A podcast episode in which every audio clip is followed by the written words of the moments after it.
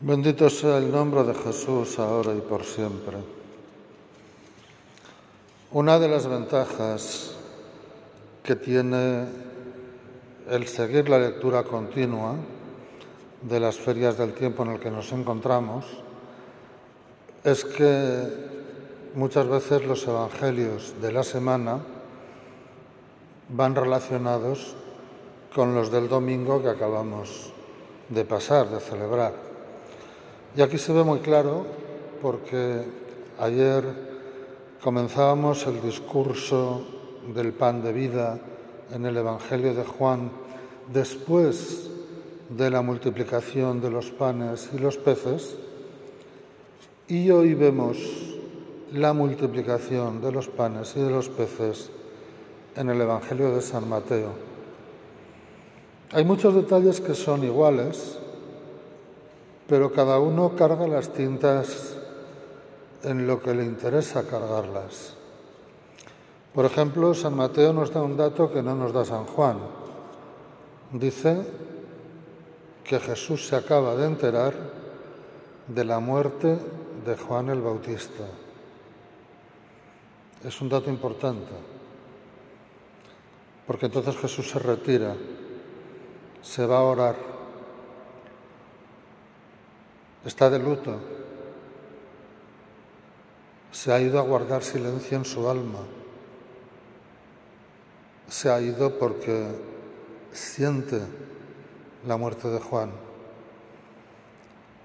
Pero luego también tiene otro detalle que San Juan el Evangelista no lo recoge, que es que Jesús implica a los discípulos en la tarea de la multiplicación de los panes cuando les dice, dadles vosotros de comer. Ya no es una acción solamente de Jesús,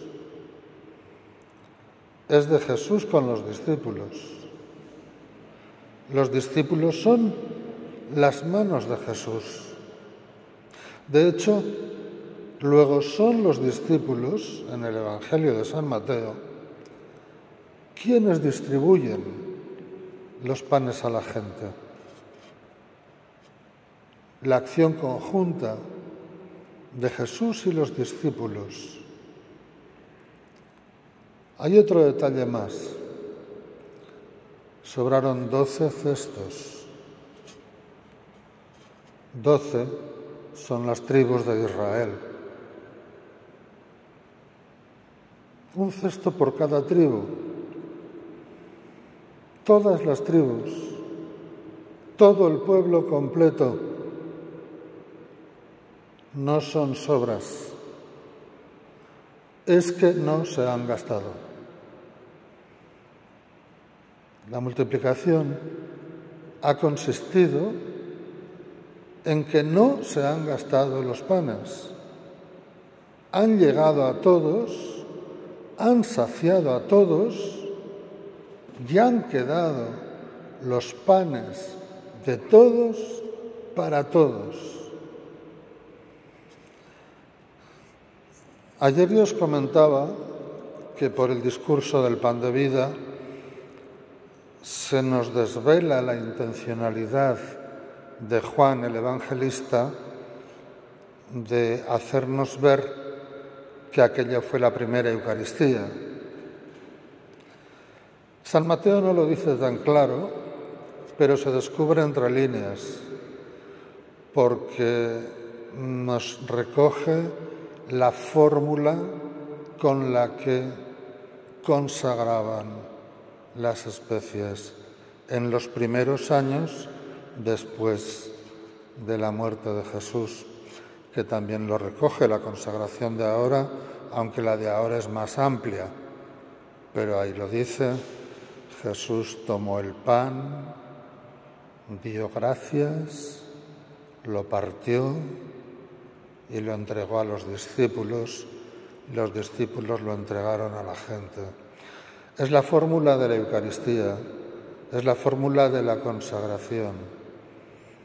Estamos asistiendo a la Eucaristía que Jesús nos adelanta antes incluso de la última cena, cuando se pone a disposición de Dios lo que tenemos, cuando lo que tenemos actúa conjuntamente a través de Dios y de nosotros, se obran grandes signos, se obran grandes milagros, porque Dios santifica aquello que compartimos, porque Dios multiplica aquello que compartimos y nunca se gasta, porque nunca falta.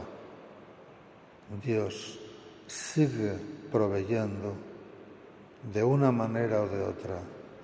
Nunca se acaba, nunca se gasta, porque nunca falta para aquel que cree en Dios y que le ama. Bendito sea el nombre del Señor ahora y por siempre.